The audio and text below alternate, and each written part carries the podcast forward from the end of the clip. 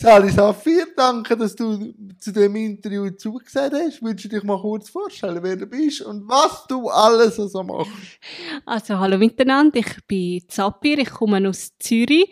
Ähm, beruflich bin ich Transformationsmanagerin und in meiner Freizeit, wie man so schön sagt, also wie mir immer gesagt wird, Behindertenrechtsaktivistin. Äh, ich bin im Vorstand vom Verein Tatkraft und auch bei agil.ch bei den Selbstvertreter, beim Dachverband der Selbstvertreterorganisationen. Genau. Als ich ein Interview von dir gelesen habe, habe ich also gelesen, dass du äh, vom geschützten Schu äh, von der Sonderschule in die Regelschule geschafft hast und das eigentlich ein bisschen mit deinem Mindset gemacht hast und auch mit der Unterstützung von deinem Umfeld. Willst du mir da ein bisschen erzählen, wie dein Mindset dich dazu gebracht hat, den Weg so zu gehen, wie du gegangen bist? Ja, also ich möchte da noch ganz wichtig betonen, dass okay. sehr viel auch nicht mit dem Mindset zu tun hat, sondern natürlich auch mit den Strukturen, wie sie sind oder nicht sind und behindernd wirkend. Aber ich denke, das Mindset ist ganz zentral. Ähm, bei mir ist es so gewesen, oder zu meiner Zeit hat man das nicht so kennt, dass man einfach integriert geschult wird. Und ich habe halt eine Schwester, die nur ein Jahr jünger ist als ich. Okay. Und ich habe halt immer so gedacht, bei ihr läuft irgendwie alles ein bisschen anders. Und ich habe mir dann wie müssen sagen, hey, das möchte ich eigentlich für mich auch. Und das ist dann mega steinig gewesen. Also da haben uns viele, meiner Mutter und mir, ähm, sage ich jetzt mal, Steinweg gelegt, weil sie eigentlich nicht so haben wollen, dass ich integriert äh, geschult wird. Wenn man gesagt hat, ich könne zu wenig, es zu anstrengend mit meiner Behinderung und so weiter und so fort. Und dann habe ich halt, also haben sie mir mega viel extra Auflagen gemacht, wie zum Beispiel, ja, du kannst zehn Wochen jetzt in einer Regelklasse probieren, aber am Schluss von dieser Zeit musst du einen Fünfer im Schnitt haben, das darfst bleiben. Oh, hübsch. Ja, und ich Gar meine, wer hat einen Fünfer im Schnitt? Also, weißt Vor allem, wenn man aus einer Sonder ja. aus einem Sondersetting rauskommt, ja, oder? genau, und das ist eigentlich, also, ich weiß nicht, wie das sie sich das damals denken, aber für mich, aus meiner Sicht, hat es so ausgesehen, als wäre das extra so konzipiert, dass ich würde scheitern. Dass Und sie können sagen, ähm, schau jetzt, wir recht gehabt. Genau, genau. Also eben, was da genau alles im Hintergrund ja. läuft, das weisst halt nie, gell? Und dort ist halt das Mindset mega, mega wichtig, wo du dann sofort eigentlich in einem jungen Alter musst anfangen, mega reflektieren.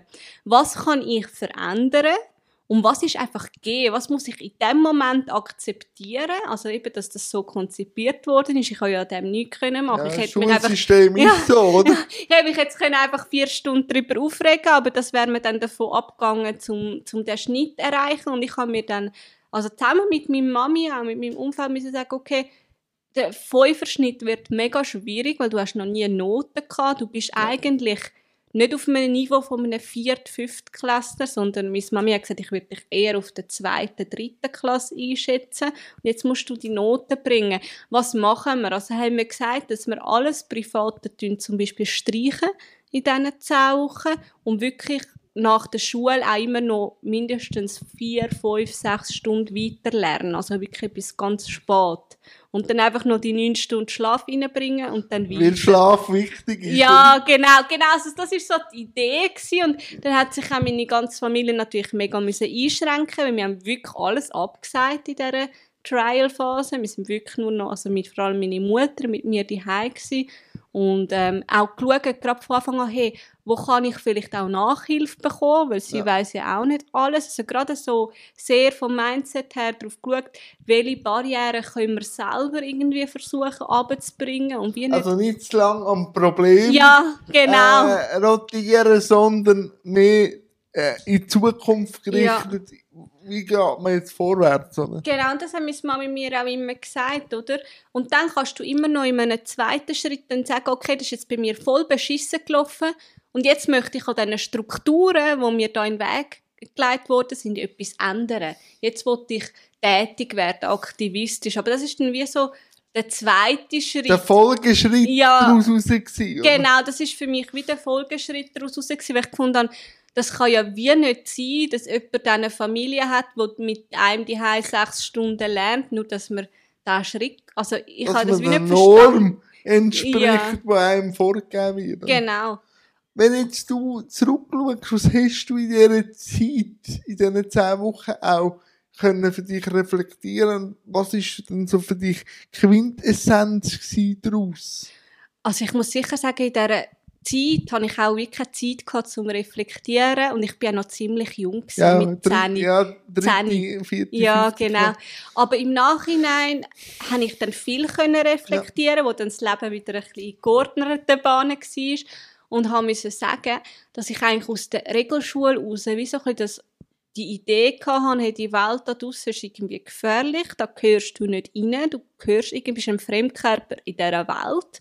Und dass ich das wie auch mitgetragen habe in die Regelklasse und dass darum sicher äh, die Inklusion auch schwierig war, weil ich schon mit, mit Mit dieser dem Idee... Vorprägung rein bist. Ich bin mit dieser Vorprägung rein und auf der anderen Seite haben aber die anderen noch nie sich müssen reflektieren, was ist ein Mensch mit Behinderung und natürlich als, als Kind mit Behinderung bietest du natürlich gerade Angriffsfläche, nicht, dass es Mobbing rechtfertigt, aber so funktioniert halt die Schule. Jeder, der ein bisschen anders ist und und äh, Kinder, die unsicher sind, gehen dann auf den Schwächsten. Und wenn du halt eine Behinderung hast, wirkst du relativ schnell als der, ja, die halt schwächste der Person. Oder? Genau. Ja. Und dann ist natürlich das Mobbing dann extrem etwas gewesen, was ich so von der Sonderschule nicht gekannt habe. Mhm. Da habe ich mir dann auch müssen sagen, ich habe auch nicht gelernt oder nicht gewusst, wie man mit so, mit so Sachen umgeht. Auch.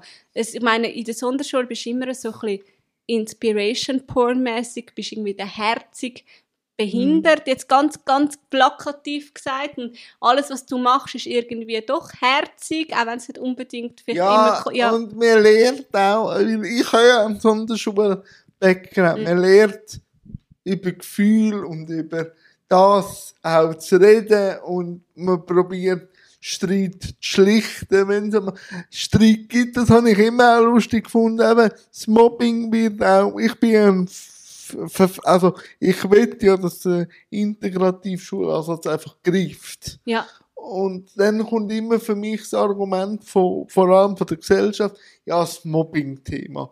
Und dann sage ich, haben die nicht das Gefühl, dass die behinderten Kinder oder Kinder mit einer Behinderung untereinander nicht auch sich können mobben Weil das habe ich auch erlebt, dass das auch passiert ist. Nur was in der Sonderschule passiert ist, ist, Lehrerin oder die Pädagogin haben das genommen und dann hat man halt mal eine halbe Stunde darüber diskutiert, was in der Sonderschule höchst selten bis Ja, gar nicht passiert. Genau, das ist ja, der ja. kleine, feine Unterschied Ja. gewesen, oder? genau. Aber Mobbing ist eigentlich ein Thema, das man gesellschaftlich lösen müssen. Und da kann man das Thema Behinderung nicht ausklammern und sagen, ihr habt mit Mobbing oder mit dem Thema Mobbing nichts zu tun, oder? Ja, genau. Und dann vielleicht noch der dritte Punkt ist sicher auch gewesen, ich habe auch nicht gewusst, also ich habe den Leistungsbegriff im klassischen Ja. Sinn nicht gekannt. Wegen Notenbefreien Ja, und so. Genau, ich Ja. bin ja notenbefreit gewesen. ich habe einfach so einen schönen Bericht bekommen, wo alles mit Wörtchen drin gestanden ist, wo ich überall super bin. Was ja gut, Ja. was generell ja gut wäre, oder? Also, die Social Skills. Also, es ist einfach nicht ganz ehrlich und Ja. dann kommst du mit einem ganz anderen Bild von dir selber in so ein Setting, Ja. wo alle etwa gleich funktionieren und du funktionierst ein bisschen anders, weil du auch anders sozialisiert worden bist, weil du aufgrund von deiner Behinderung, ist mir ganz wichtig, Menschen mit Behinderung haben nicht andere Bedürfnisse. Nein. Bedürfnis ist gleich einfach das Tool und die Möglichkeiten, wie man dort ankommt, ist einfach ja, unterschiedlich. und halt Sozialisierung, oder? Ja, Wie äh, genau. das Umfeld mit einem gegangen ist, oder? Und ich glaube, dort habe ich viel dann nachher können, können über, über Menschen auch lernen und vielleicht das nicht, alle sagen immer, hast jetzt ein schlechteres Menschenbild. Ich nicht, ich habe ein realistisches Menschenbild, weil ich habe auch das andere gesehen, dass ich ein, zwei Kolleginnen hatte, die mich als Mensch mega, mega cool gefunden haben und wo, obwohl ich gemobbt worden bin, weißt du, so wie zu mir gestanden sind. Und mit denen bin ich auch heute noch befreundet. Also ich kann nicht sagen, ich habe ein schlechteres Menschenbild. Ich habe einfach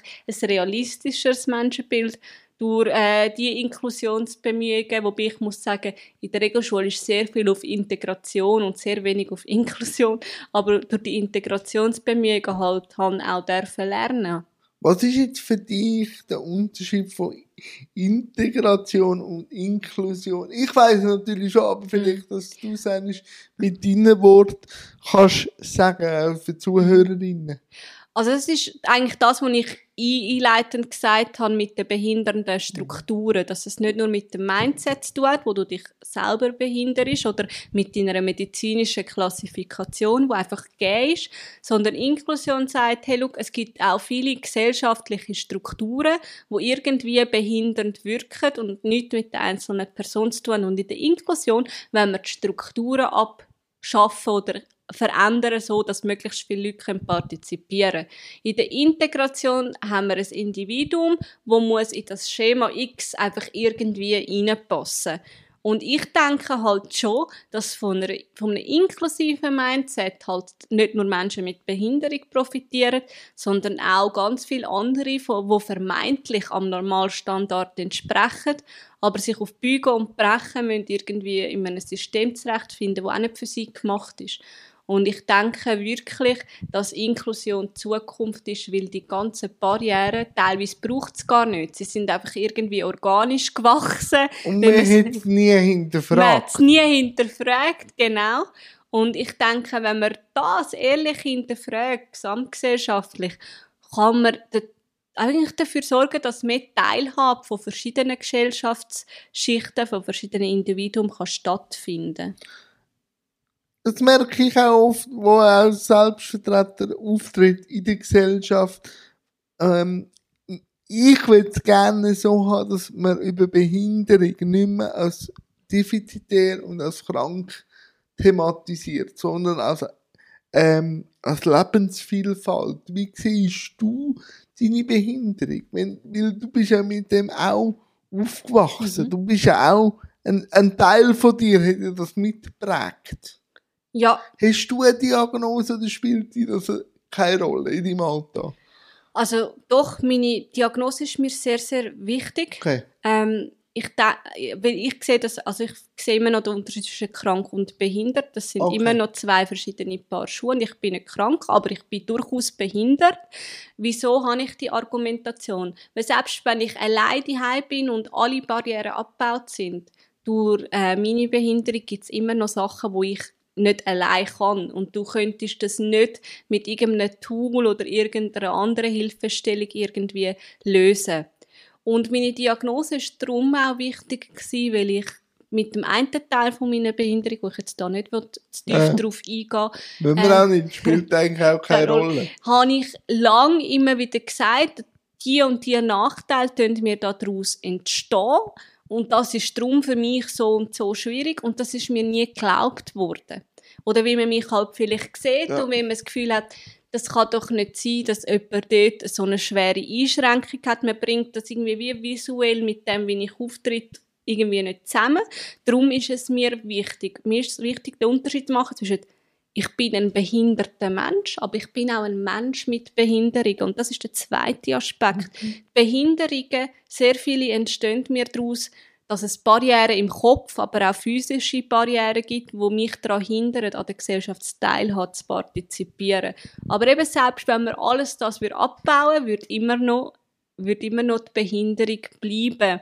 Und weil ich Behinderung nicht als etwas Schlimmes empfinde, sondern einfach als Teil von meinem Körper und als Teil von meiner Lebenswirklichkeit habe ich nicht das Problem, mich als behinderten Mensch zu bezeichnen. Ich rede aber immer von Menschen mit Behinderung, wenn ich mit nicht behinderten Personen spreche, weil ich gerne möchte, äh, den Teil mit den Barrieren, wo die Personen auch etwas beitragen können, dass das weniger wird, weil ich den gerne möchte betonen. Genau. Ja. Wie siehst du es denn du im Diskurs mit der Gesellschaft? Wie wird dort Behinderung angeschaut? Also ich glaube, das Problem ist eben, dass wir gar nicht in einen richtigen Diskurs mhm. reinkommen. Und zwar hat das für mich, ich beobachte das jetzt durchaus schon seit ja. 20 Jahren ein bisschen aktiv, seit ich etwa 19 bin. Äh, die Menschen haben ganz eine grosse Urangst vor Behinderung, weil das immer Defizit bedeutet, weil das immer auch eine gewisse Schwäche vielleicht in der Wahrnehmung bedeutet und weil sie wirklich Angst haben. Und Behinderung ist eigentlich Projektionsfläche für ganz, ganz viele Urängste, die die Menschen haben, vom Älterwerden, vom Sterben, von alles, was mit dem körperlichen Zerfall zu tun hat. Und durch das ähm, weil man es dann eben auch umkehren will. Und dann gibt es Inspiration Porn. Ja, die super coolen und mutigen und brave Behinderten.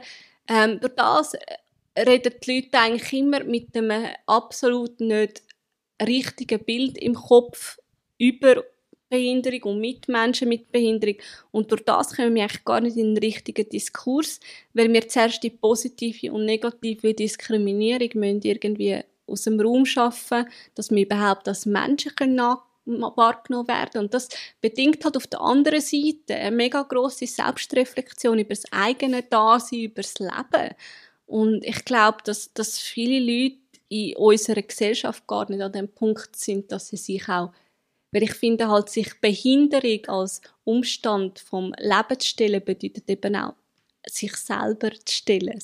Man muss sich wie selber können reflektieren Und ich denke, das macht es uns relativ schwierig. Mich kratzt momentan an einer Oberfläche, aber meiner Meinung nach nie dort, wo man müsste sein, um wirklich können partizipieren. Was braucht es denn deiner Meinung nach? Also ich glaube, es bräuchte auch einen ehrlichen Diskurs in der Gesellschaft, mal so ganz grundsätzlich. Weil wir sagen ja immer, hey, wir retten zum Beispiel alle Leben. Man findet, jedes Leben ist gleich viel wert. Mhm. Und das ist absolut meine Haltung. Ja, meine Haltung meine, ist es ja. absolut. Aber die, haben, die Leute viele Leute in der Gesellschaft haben die Haltung eben gar nicht und meinen eben, dass sie sie haben. Weil wenn ich dann sage, ja gut, aber du lässt mich einfach existieren, aber leben und teilhaben darf ich nicht, dann bist du einfach nicht konsequent in deiner Haltung, wie viel ein einzelnes Leben wirklich wert ist. Und mir wäre es lieber, wir hätten mal eine ehrliche Grundsatzdiskussion, was heißt eigentlich das Leben? Ja, und was, was will die Gesellschaft? Was will die Gesellschaft? Und dann, ich habe kein Problem, wenn man mir, also ganz ehrlich, weil das hat nicht mit mir zu tun, das ist das Problem von der anderen. Ich, ja. Mir ist auch schon an den Kopf geknallt worden, eben, ihr Menschen mit Behinderung, ich würde nicht so leben und ich würde sterben, wenn ich so wäre wie du. Und ich denke mir, ja, danke für die Info, schön für dich. Weißt, das betrifft mich gar nicht. aber ich finde... Und gleich finde ich es wichtig, was was man darüber haltet im äh, gesellschaftlichen genau. Diskurs. Genau, dort muss man es eben dann auf, ob was ich persönlich empfinde, ob mir das ja. gleich ist, ist wie irrelevant. Aber gesellschaftlich müssen wir genau das angehen, ja. dass Leute auf dich zukommen im Bus ja. und sagen, hey, wenn ich so wäre wie du, würde ich da nicht rumlaufen oder ich würde nicht leben oder ich hätte mich schon lange umgebracht und dass die Leute auch noch das Gefühl haben, es ist ein Kompliment. Dass, es, dass wir das wie schaffen, wo sie gerade Genau. Genau. Und, und ich meine, das, wenn du das eigentlich mal so durchdenkst, ist das ja relativ neurotisch. Also so wirklich mega die Angst und dann nachher will unbedingt in einen Kontakt kommen mit der Person, wo du eigentlich Angst vor ihrem Umstand hast und dann ja. so ganz hilflos versuchen irgendwie ein Kompliment in Anführungs- und Schlusszeichen machen. Ich meine, das Beispiel, das du gesagt hast, eben, wir sind ja alle geduldet als, als Leben, ja. finde ich auch, ist immer schön zu sehen, wenn man mit politischen Parteien redet, über die, über die politische Teilhabe. Da heisst es immer, ja, ihr seid herzlich willkommen bei uns. Und dann sage ich immer, ja, das merke ich schon, dass wir herzlich willkommen sind, wenn ihr ein GV irgendwo in einem Schloss oben habt. Also, wir müssen sich ja dann wie weiter überlegen. Und das ist ja der Punkt, wo du gesagt hast, was bedeutet mhm. das, wenn jedes Leben akzeptierbar ist, sind dann auch jeden Normen so gegeben, dass man kann am gesellschaftlichen Leben teilnehmen. Und dort merkst du, wenn ein GV natürlich nicht unterstützt mit, äh, mit äh, Dolmetscherinnen oder mit, äh, mit äh, Text, Dolmetschung oder mit Barrieren ist, sondern es ist einfach zu sagen, wir sind alle willkommen. Aber was heisst das im Endeffekt, oder? Ja, es ist, tönt eben so schön und es, man muss dann eben nichts machen. Weißt, genau. wenn man sagt, jeder ist willkommen, dann sagt man sich ja selber, ich habe ja alles gemacht, und was ich muss musst machen. Ja, kommen. ja, genau. Ja. Das ist ein ganz grosses Problem, dass man eigentlich nicht, nicht bestimmen haben, wer ist eigentlich im Leid. Ja. Und darum ist mir die Unterscheidung so wichtig zwischen behinderten Menschen und Menschen mit Behinderung. Weil die meisten Menschen, der grösste Teil ist Mensch mit Behinderungen. Und das heißt einfach, die Mehrheitsgesellschaft muss im Austausch mit uns einfach die Barrieren abbauen, wenn man ehrlich interessiert ist. Aber dann ist das Interesse. Aber wenn es dann als Machen geht, es ist natürlich oft so, wenn man in der Mehrheitsgesellschaft war, hat man auch von gewissen Privilegien profitiert. Ja. Und Inklusion bedeutet halt auch immer gewisse Privilegien, Werden wo man hat. verteilt. Genau, oder. Ach Oder ja. sogar in eine breitere Masse Genau. und nicht mehr nur für weisse Cis-Männer, die das Gefühl Genau. haben, sie seien die die Weisheit. Ja, und ich meine halt, sorry, die Abgabe von Privilegien sieht einfach nur von oben aus wie, Op wie Oppression, wie Unterdrückung, aber eben nur von oben. Ja, was ich jetzt auch feststelle, und das hat mich auch wundert, ob du das auch siehst, wenn ich früher gesagt habe, wenn ich jetzt meine Me-Time will, gerne leben und irgendwo zu Zug an See haben wollen, weil Mhm. der Bahnhof Zug bist jetzt auch durch äh, da angekommen, äh, und der Lift ist defekt gewesen, und ich konnte so nicht können ansehen. Und ich habe mich echauffiert, ich habe meine Me-Time nicht können leben, weil ich nicht an haben können, weil der Lift defekt ist hat immer so geheißen aus der Gesellschaft. Ja, weisst Jan, Me-Time ist schon wichtig, aber ein Lift kann defekt gehen. Du musst halt am anderen Tag gehen, wenn der Lift wieder geflickt ist. Und da nehme ich etwas Spannendes vor, wenn ich das Gleiche jetzt sage, wenn ein Lift defekt ist und ich sage, wegen dem habe ich ein Meeting verpasst. Weil, und das hat mir Geld, also wegen habe ich weniger Geld verdient, habe ich viele andere Zuspruch aus der Gesellschaft, wieder wenn ich sage, ich will meine Me-Time leben. Also die Wirtschaftlichkeit von einem Menschen mit Behinderung ist für die Gesellschaft schon noch extrem wichtig, um können dürfen Forderungen zu stellen. Ja, und äh, das merke ich auch. Das merke ich auch ähm, am Anfang, als ich eben integrativ geschult worden bin, bin ich immer so ein bisschen, wie man das im Englischen so schön sagt, a liability gewesen. Und ab dem Moment, wo ich angefangen habe, Ziele erreichen und ich angefangen habe, Output zu bringen, Ja. hat jeder einen Anteil daran haben, wie denn das zustande gekommen ist. Ja. Und ich glaube, die Wirtschaftlichkeit, das ist auch wieder, das haben wir vorher, ein bisschen sind wir dort ein bisschen reingegangen mit dem Wert vom Leben. Man Ja. hat das Gefühl, der Mensch mit Behinderung muss sich eigentlich das Recht am Leben tatsächlich verdienen. Ja. Und das finde ich, also das finde ich prekär. Und viele Leute, wenn ich sie dann so wirklich mit dem konfrontiere, dass eigentlich ihre Art zu argumentieren schlussendlich auf das rausläuft, sind dann immer ganz echauffiert. Also das, das Ja, peinlich berührt. ja, ja, genau. Fast ein bisschen, oder?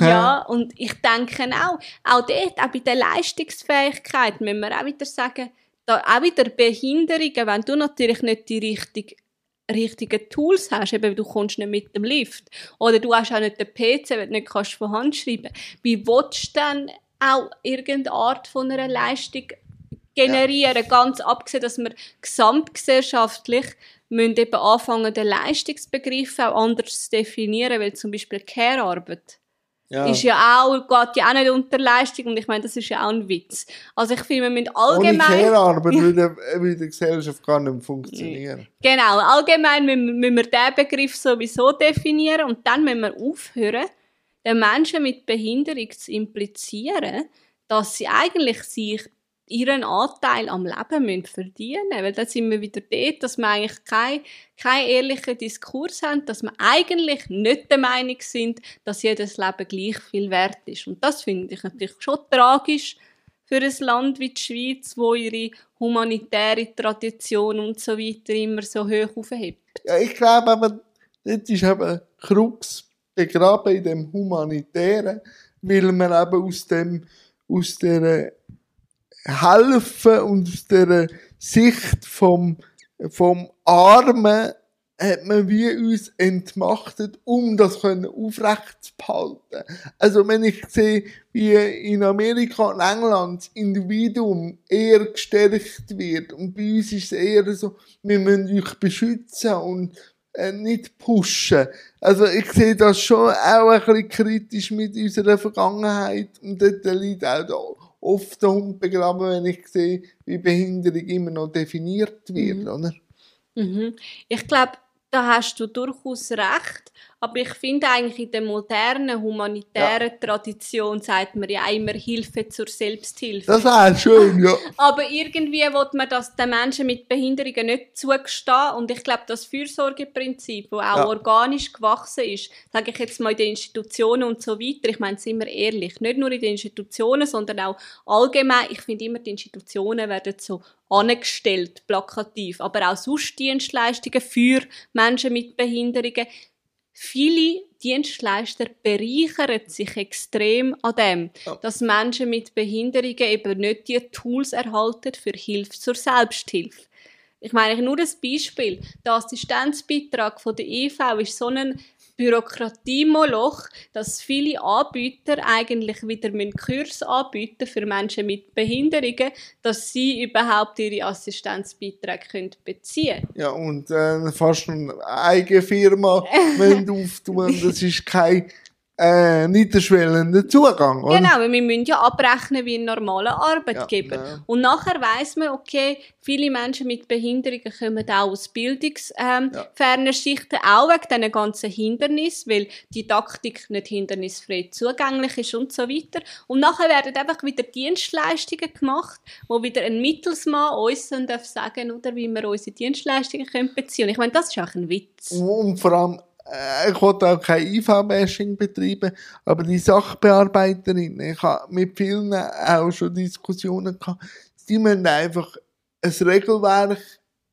beschützen und umsetzen, aber sie haben vom Leben per se, wie ein Leben mit Behinderung ist, haben sie gar kein äh, Wissen davon. Sie müssen einfach äh, das und das und das wird bewilligt. Und das ist dann manchmal schon auch schwierig, wenn du als emotionaler Mensch, wie jetzt ich, das nicht überkommst und es denen probierst zu erklären und sie dir auch sagen, wir verstehen sie, aber wir können es gleich nicht bewilligen, weil irgendwer einmal entschieden hat, dass er nicht bewilligungsfähig ist. Darum finde ich es eben auch wichtig, dass wir jetzt von der Objektfinanzierung Ja, eben ins Subjekt, Subjekt gehen, so wie wir es jetzt im Kanton Zürich mit dem Ja, Selbstbestimmungsgesetz Zug kommt jetzt probieren. langsam. Kommen wir auch? Ja, das ist doch gut. Ja, wir- das ist super. Ja, genau. Dort zum Beispiel bin ich auch in einer Fokusgruppe beim, für SEBE im Kanton Zürich. Ich verzug. Ah, schön. Und äh, ich finde zum Beispiel, dass auch die Verantwortlichen von dem Projekt ein extremes inklusives Mindset haben. Ich finde, da ist sich auch etwas am tun. Früher hast du in diesen Projekten noch viel weniger Leute gehabt, die überhaupt irgendeinen Plan haben von Behinderung und Inklusion. Und heute stellen es zumindest Leute an, die dort schon einen Erfahrungswert können vorweisen können. Weil als Kommunikationsexpertin finde ich es natürlich schon komisch, wir Menschen mit Behinderung sind 1,8 Millionen. Wir sind eine riesige Zielgruppe für Kampagnen, für Dienstleistungen, für Projekte und so weiter. Aber keine von den, also keine früher, jetzt kommt es immer mehr, von denen, die da etwas anbieten, scheint unsere Bedürfnisse zu kennen. Und dann wird von den Menschen mit Behinderung dann ganz plakativ gesagt immer erwartet, dass wir dann unsere Bedürfnisse jedes Mal neu erklären. Natürlich noch Gratisarbeit, meistens noch Sitzungen von zwei bis sechs Stunden. Oder Und- ab und zu kommst du Schocki oder so über als Dankeschön. Ja, genau. Eben. Dann kommen so Sachen wie, ja, tun wir doch den Menschen mit Behinderung etwas Gutes. Wir kaufen einen Luxemburgerli oder so. Für eigentlich ein Dienstleister, dass wir unsere Bedürfnisse erklären, zum 103.000. Mal, obwohl in der UNO-PRK ist es eigentlich relativ klar, finde ich, was unsere Bedürfnisse sind. Ähm, und dann aber dann, wie die, die das müssen umsetzen müssen, dann aber irgendwie 120'000 im Lohnband im Jahr verdienen. Also ganz plakativ gesagt, früher ist das wirklich so gewesen. Ja, und man so. hat das so können sagen. Und in den letzten fünf bis zehn Jahren merke ich da eine Veränderung. Und warum kommt die Veränderung? Ganz ehrlich, weil, weil die Behindertenbewegung Mhm. weltweit extrem, extrem mit, dem, mit der UNO-BRK sich dort extrem eingebracht hat. die Länder das ratifiziert haben, obwohl es im Schneckentempo, wir haben das ja 2004 irgendwie gemacht und jetzt, seit den letzten fünf Jahren, habe ich das Gefühl, in der Schweiz reden wir von der UNO-BRK überhaupt im öffentlichen Diskurs einigermaßen, also öffentlich, unsere interessierte Öffentlichkeit. Ja, das ist dann auch noch immer ja. wieder lustig, wie, wie unsere Blase sehr gut ist im Algebra, aber wenn es dann wirklich um ums Transferieren ja, in die Gesellschaft, ja, müssen wir eigentlich im kleinen einmal eins nein anfangen. Ja, genau. Aber was ich auch noch gesehen dann wären wir wieder beim Anfangspunkt. Ich glaube, wir kommen auch langsam junge Menschen mit Behinderung über, aber wo integrativ geschult worden sind, wo halt auch der Weg, den du gemacht hast und so, überkommen, wo auch einen Eigenwert für sich selber gefunden haben und der auch können jetzt verbalisieren. Und das ist passiert durch den integrativen Schulansatz, wo jetzt in den letzten zehn Jahren mehr oder weniger langsam flächengreifend gleich schon umgesetzt worden ist. Und diese jungen Leute ziehen jetzt extrem an dieser Selbstvertreter-Szene und pushen auch ein bisschen. Extrem. Und ich glaube auch, dass denen, die früher einfach Bürokratie gemacht haben und auf dem Papier Inklusion oder auch Integration, ich meine, von Inklusion haben meiner Meinung nach in der Schweiz immer nur noch sehr wenig Gruppen einen Plan, aber die haben jetzt wie gemerkt, hey, langsam können wir uns nicht mit dem profilieren, was wir immer gemacht haben. Und Inspiration Porn langt halt einfach nicht mehr Nein. die herzigen Behinderten. Nicht und die wollen sich ja auch mal Parasportlerinnen wenn das wir machen, oder? Ja, eben. Und dann ist so, dann merken die Leute, die ja, wo ja sich einen Business Case um uns umgebaut haben, hey, mit dem können wir uns nicht profilieren. Ja. Und dann kommt natürlich das Eigeninteresse dann auch schnell, um sich auch in die andere Richtung weiterentwickeln. Und ein ganz wichtiger Aspekt, den ich noch finde, sind aber gesamtgesellschaftliche Veränderungen. Äh, Allgemein die Generation. Ob Frauenstreik, ja. ob Queerness, es kommt alles und greift langsam. Also, natürlich gibt es immer noch grosse Steine, wo müssen, äh, weggeschaffen werden, aber es passiert etwas im Underground, wo den Boden bewegt. Oder? Ja, und ich, für mich ist das Stichwort dort Intersektionalität. Ja. Man fängt langsam an, die Sachen nicht nur im eigenen Gärtchen zu bewirtschaften, sondern man fängt an zu kombinieren. An Queerness und Behinderung oder das Frausein und Behinderung. Man fängt an, zu den Aussenblasen, wie wir die vorher besprochen haben, eine Verbindung aufzubauen mit etwas, wo sie auch können verstehen weil nur der Behinderungsaspekt zu bewirtschaften, mit dem gewünscht einfach keinen Preis, weil wer es nicht hat, wird sich meistens nicht damit befassen und wer es hat, hat schon alles hundertmal gesagt und ist frustriert. Ja. Also muss man eine andere Ebene, Ebene von der Kommunikation finden. Wo holst du deine Energie? Also holen ist vielleicht ein bisschen übertrieben, aber ich ich hole meine Energie daraus. Erstens habe ich einen Purpose für mein Leben für mich definiert. Sehr Sachen, die ich, ich will einfach erreichen will, die nicht zwangsläufig etwas mit meiner Behinderung zu tun haben oder mich nicht ich finde ganz wichtig, wir müssen aufhören, uns zu labeln als Menschen. Das Labeln macht das Leben extrem klein. Wenn ich, wenn ich mich nur noch durch die Linse von meiner Behinderung sehe, habe ich keine andere Möglichkeit, als frustriert zu sein. Weil was Menschen mit Behinderungen in dieser Welt oder auch in unserer Gesellschaft widerfährt, ist einfach extrem traumatisierend, traurig und eine bodenlose Frechheit. Aber wenn ich anfangen würde, mein ganzes Leben nur unter diesem Aspekt zu sehen, dann hätte ich spätestens in zwei Monaten das Burnout. Ich habe eine Woche. Also, ja. Ich glaube... Ja, weil ich, ich habe es noch nie probiert. Nein, das, ist, das ist eben nicht mein Mindset.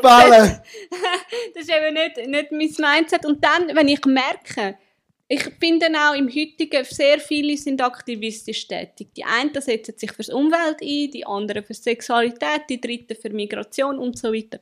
Viele Leute übernehmen sich auch mit hunderten verschiedenen Themen, wo sie irgendwo drin sind. Ich habe mir einfach gesagt, ich bin dort ähm, sage ich jetzt mal, ich hasse das Wort aktivistisch, aber aktivistisch tätig, wo ich das Gefühl habe, bringe ich für die Gesellschaft den grössten Mehrwert. Und ich mache nicht meine Welt noch grösser, weil ich kann nicht Problem von der ganzen Welt lösen, von jeder marginalisierten Gruppe und so weiter und so fort. Das heißt, ich behalte meine Welt in dem Sinn auch gewollt, ja. weniger komplex, dass ich mit der, dass ich es genau auf dieser Komplexität habe, mit der ich auch psychisch kann umgehen kann.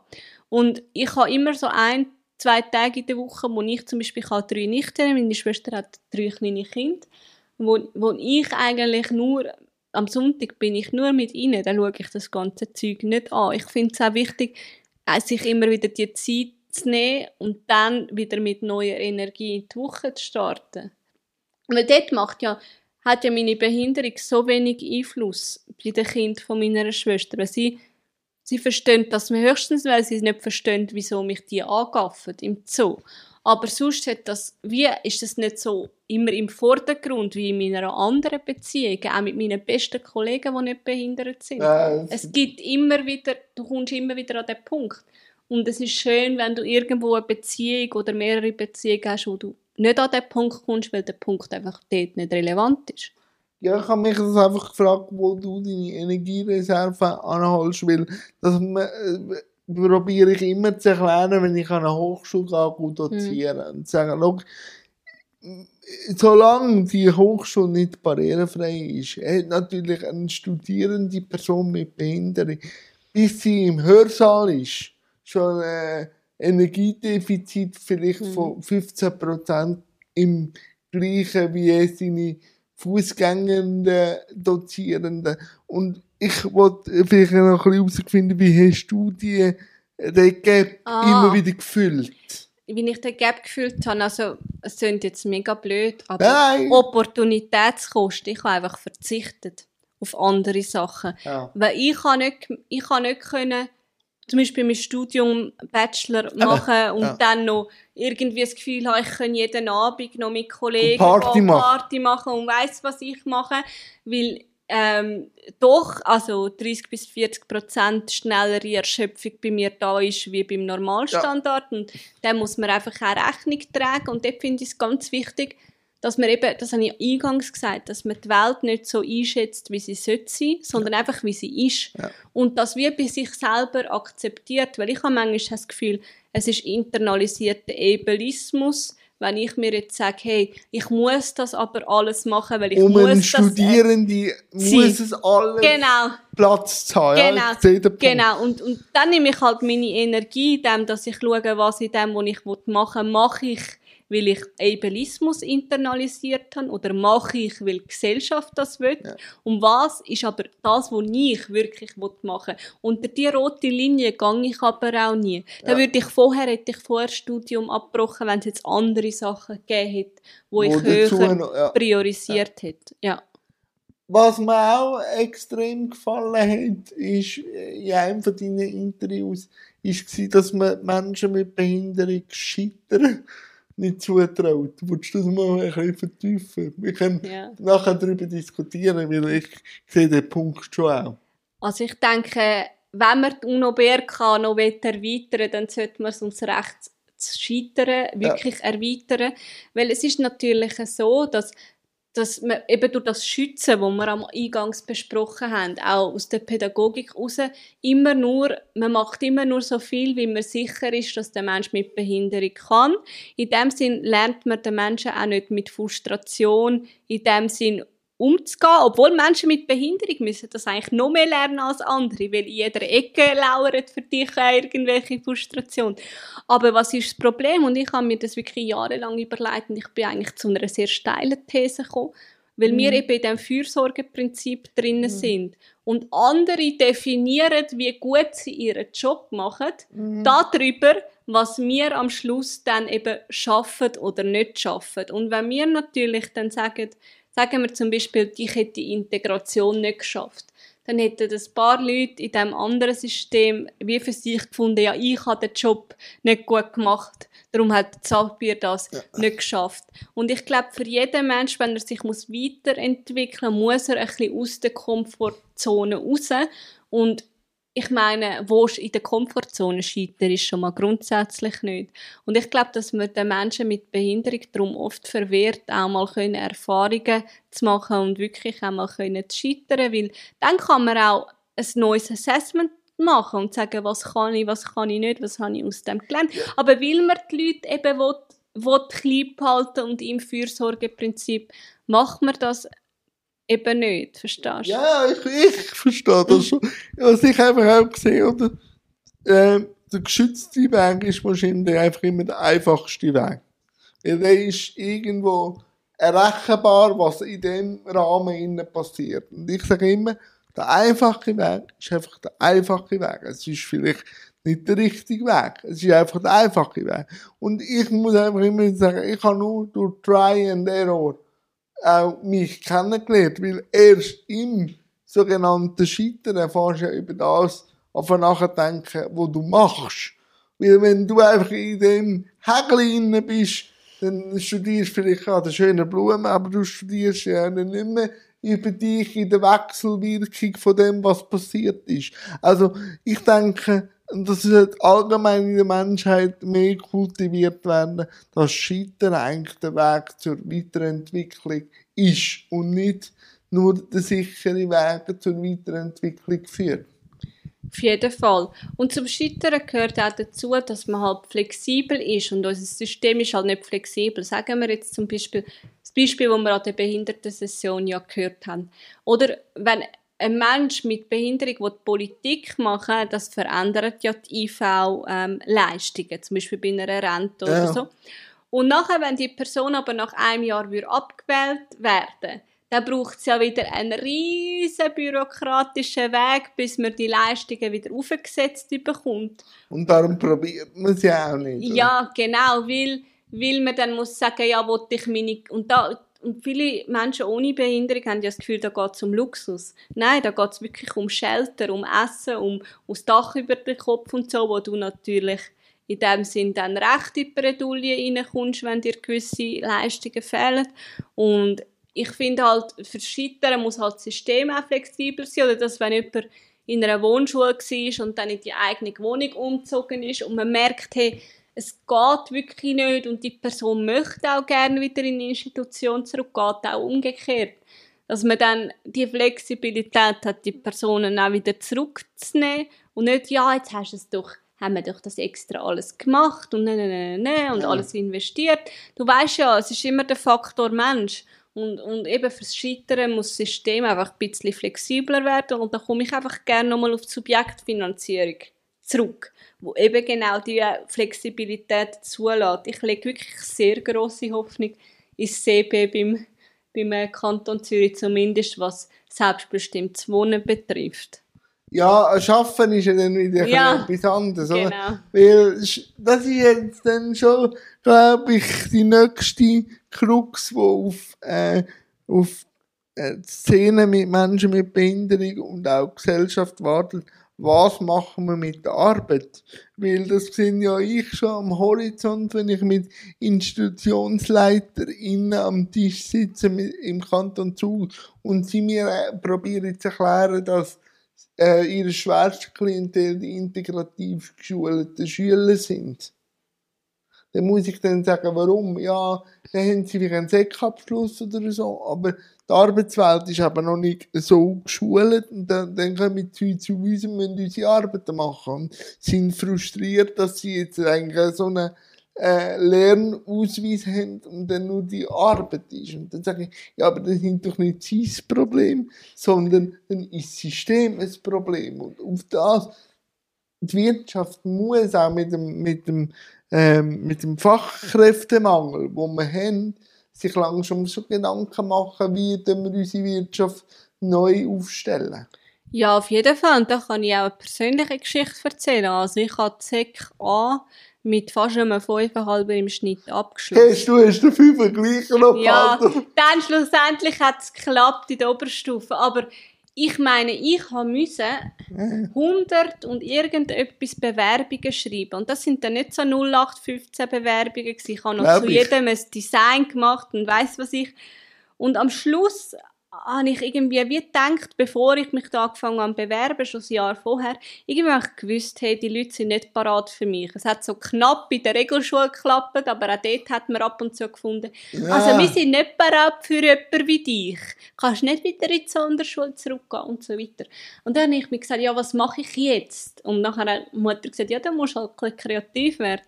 Und dann habe ich, habe ich wirklich bin ich beim BITS, ich weiß nicht, ob ihr das da auch habt, Mama, das Mama, Zentrum da Mama, Mama. und habe mir einfach die ganze Adresse von Schnupperlehrern ausdrucken lassen, die in meiner Nähe waren. Und habe dann immer am Mittwochnachmittag, ich habe es irgendwo notiert, ich habe insgesamt 250 Telefon gemacht und ich konnte dann können bei drei eine Woche schnuppern. Und wo habe ich die Lehre bekommen? Dort, wo ich eine Woche bin schnuppern und wo sie dann nachher gesehen auch haben, gesehen, wer du bist. wer ich bin und dass ich wirklich will und dass wir können zusammen und ich meine, das habe ich. Ich habe heute einen, einen barrierefrei eingerichteten Arbeitsplatz. Ich komme mit dem, was ich kann, schon mit dieser Forderung an meinen neuen Arbeitgeber an. Aber das habe ich wie in der Lehre müssen überhaupt alles verstehen. Was brauche ich überhaupt? Weil ich als junger Mensch habe ja auch nicht gewusst, welche Anforderungen stellt die Arbeitswelt an mich. Und ich habe mega Glück gehabt, dass ich den Lehrbetrieb hatte, wo mit mir das eigentlich wie ein bisschen auch herausgefunden hat, hey, was braucht es überhaupt, etc. Und nicht eben nicht im geschützten Rahmen, sondern was braucht es, dass wir dich nachher können entlassen in in eine Arbeitswelt im ersten Arbeitsmarkt. Und da sind wir eben recht schnell dann auf eben zwei Bildschirme wegen Gesehen und, und sicher einen ergonomisch eingerichteten Arbeitsplatz und dann Genau, und die richtige Tastatur, dass ich halt so ganz so banale Sachen, wo jetzt Ja. jeder würde sagen, ja, ist ja klar, ja, aber Ja, aber das ist nicht so Ja. einfach. ja, Und dann eben musst äh, neue Rahmenbedingungen schaffen. Oder? Ja, genau. entzählt. Da sind wir wieder beim Punkt, die sind alle herzlich willkommen, bis es dann gilt. bis Oder? es dann gilt. Und ich habe das auch heute so, dass ich meinen Grundstock, sogar meinen eigenen Tisch, ich bringe das alles mit. Und ein Arbeitgeber, der das nicht kann, ich nehme ihm so weit Arbeit ab, dass er es mir muss einrichten muss, aber er muss die Bereitschaft zeigen, dass es halt dann vielleicht nicht so aussieht wie bei den anderen, also die anderen Tische im Büro und so weiter. Aber ich bringe das mit, weil ich habe keine Lust, mit jedem Einzelnen das wieder zu durchgehen, weil ich bin Fachperson heute mit fast zehn Jahren Berufserfahrung. Ich weiß, was ich brauche. Ich weiß, was von mir erwartet wird, was für einen Output ich muss bringen. Und ich sage jetzt, wie dass ich den Output bringe. Und das sage ich relativ klar schon beim ersten Bewerbungsgespräch. Aber das kann ich mir natürlich mit dieser Berufserfahrung und dieser Ausbildung, ja, die und ich auch habe, mit auch leisten. Rucksack, den du mitgenommen hast, Ja. auch mit diesen mit diesen kritischen Punkten, wo du auch hast müssen Herzbrot essen, aber auch mit diesen Kirschen, wo du äh, dir erarbeitet hast. Du weißt, Mhm. was dein Rahmen braucht. Genau. Was ich auch will, ist, die Wirtschaft macht sich natürlich einfach, oder? Weil die IV wäre ja als Hilfsmittel da. Also, Mhm. wir können sie auch brauchen. Und da merke ich halt auch wieder, die Wirtschaft wartet, bis jemand kommt. Die Wirtschaft macht nicht selber etwas zum Türen auftun für eine diverse Ding, sondern sie macht wie Politik, wo sagt, ihr sind alle willkommen oder wir, wir beschäftigen uns erst mit dem, wenn jemand kommt damit. Und dann sind wir wieder am Punkt, eben, was muss, was muss eine Gesellschaft? Ich glaube, eine Gesellschaft muss miteinander Lösungen für das Miteinander evaluieren können. Eine neue Gesellschaft. Ja, genau. Und ich finde es dann halt schon ein bisschen zynisch, wenn man sagt, ähm, ja eben, wir- also es ist ja immer so ein bisschen der Vorwurf, Menschen mit Behinderungen arbeiten nicht oder wollen keine Leistungen bringen. Und ich könnte, äh, ich könnte wirklich aus meinem Kopf aus sechs Leute nennen, die top ausgebildet sind, die Leistungen in ihrem Rahmen absolut können bringen absolut gesucht werden, aber weiß nicht, wie lange schon eine Stelle äh, suchen, weil die Leute Angst haben, Menschen mit Seh- oder Hörbehinderungen einzustellen. Und ich muss dann halt schon ein bisschen sagen, ja, also, also ich weiß auch nicht, es liegt nicht an den Menschen mit Behinderungen, weil sie machen alles, was sie bei sich persönlich um sich herum Ja. können machen Und dann müssen halt auch mal die anderen performen. Ich finde es immer lustig, wenn, es ist allgemein auch in Corporate so, wenn die, die nicht performen, sind die, die am lautesten schreien, dass Und die anderen sollen performen. Und ich denke mir so, es ist genau so, wir werden sozusagen von der Gesellschaft, von verschiedenen Seiten angeschrien, hey, performt doch einmal. Und die Menschen mit Behinderungen sind eigentlich die, die nonstop irgendwie am Performen sind. Ja, und was ich jetzt auch lustig finde, wahrscheinlich wird das dir auch sogar, mir geht's zumindest so, wenn ich jetzt im Sondersetting irgendwie oder auch mit äh, angehenden VABs oder mit, mit so, äh, Sozialpädagoginnen in der, im Studium reden, heisst immer so, ja, ja, weißt du, bist so smart und so gut. Du kannst dich verbalisieren. Aber unser Klientel kann das nicht. Und dann muss ich immer wieder schauen, dass ich einen Ruhepuls bekomme, weil vor jetzt bald 20 Jahren bin ich auch zu dem Klientel von an und dazu mal gehört. Und mir auch nichts zugetraut. Und dann denke ich immer wieder, es, Diskussion läuft falsch. Ihr müsst mich fragen, was habe ich gebraucht, um an mein Potenzial anzukommen. Nicht einfach mich jetzt auf ein Podium zu stellen und zu sagen, das ist nicht erreichbar. Auf jeden Fall. Aber das ist ja genau der Mechanismus von Inspiration Porn. Ja. Das sagt sich einfach, die nicht behinderten Personen stellen behinderte Personen, die es angeblich geschafft haben, auf ein Podest, um eigentlich zu sagen, dass es für, für normale Quote und Quote wie gar nicht erreichbar wäre. Das machst du aus irgendetwas, wo gar nicht besonderig ist, etwas Besonderes, dass dich selber nicht musst bewegen Und ich habe ja zu dem Klientel gehört, wo angeblich kein Potenzial hat. Und äh, Und jetzt äh, sitzt vis-à-vis von mir äh, ein Bündel an Potenzial. Das Potenzial ist noch nicht ausgeschöpft. Nein, und ich glaube, das sieht man bei uns beiden, aber man sieht es auch, ganz ehrlich, man sieht es auch bei Leuten, die viel weniger öffentlich präsent Ja. sind, wo viel, ich meine, wir sind auch sehr ambitionierte Leute. Ich finde es auch komplett okay, wenn man eine Behinderung hat und nicht am- ambitioniert ist. Aber auch bei nicht ambitionierten Leuten, ich sehe das so viel, dass so viel haben, etwas beizutragen und das Potenzial und immer das die Idee von einem Klientel, es so eigentlich gar nicht gibt. Weil ihr habt euch das Klientel natürlich auch praktisch angezogen, so dass es möglichst wenig Ja, und, Disruption und gibt. vor allem, wenn du von dem, von dem Klientel redest, du es ja im Menschlichen, dann ist es Ja. einfach eine Masse. Ge- Und eine Masse kannst du bespielen. Wenn es um einen Mensch geht, ist es wieder individuell. Und dann müsstest du halt aktive Arbeit machen, um das, die Persönlichkeit auszuschälen, oder? Genau, du müsstest ja aktiv Leistung erbringen und dann merkst du, die, die uns vorwerfen, nicht aktiv Leistung zu erbringen, wollen sich eigentlich selber um das drücken. Obwohl sie so, sie werden ja so dafür sogar, sie werden ja sogar zahlt. Alles, vieles, sage ich nicht mehr alles, ist auch nicht mehr so. Vieles, was wir heute im Behindertenbereich machen, was wir heute pushen, machen wir alles in unserer Freizeit. Und Das ist so. die Leute werden... Ja, und, und, und die Leute werden ja sogar dafür gezahlt und, und haben sich nicht dafür, etwas am System zu ändern. Und dann muss ich einfach manchmal auch sagen, also wer ist passiv? Ja, ich, ich habe im Set durch, wir reden jetzt schon fast eine Stunde, gibt es noch ein, zwei Fragen, die du an mich hast und sonst bedanke ich mich recht herzlich. Nein, also momentan fällt, fällt mir wirklich nichts Aber. Wir ist- kennen uns ja auch schon. Aber es war sehr inspirierend, gewesen. danke vielmals und äh, weiterhin so viel Energie und so viel Freude an allem, was du machst und äh, danke dir vielmals. Danke Jan, danke auch für die Einladung.